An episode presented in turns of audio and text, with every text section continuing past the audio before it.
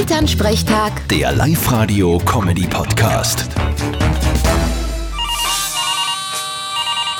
Hallo Mama, Grüß dich, Martin. Du kommst am Wochenende heim, weil da ist Weinfest bei uns im Ort. Weinfest. Seit wann gibt's denn das bei uns? Ja, das ist neu, aber nachdem es Bierfest und Mooskost schon gibt, hat das irgendwie noch gefällt.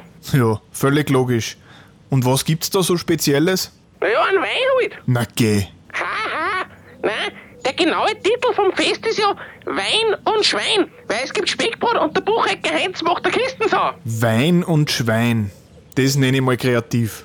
Na hoffentlich fährt keiner betrunken mit dem Auto heim. Sonst heißt's dann Wein und kein Schein. Nein, nein, du, bei uns im Ort ist ja eh alles fußläufig erreichbar. Wenn man gern 5 Kilometer geht, sicher. Vierte Mama. Bitte, Martin. Elternsprechtag. Der Live-Radio-Comedy-Podcast.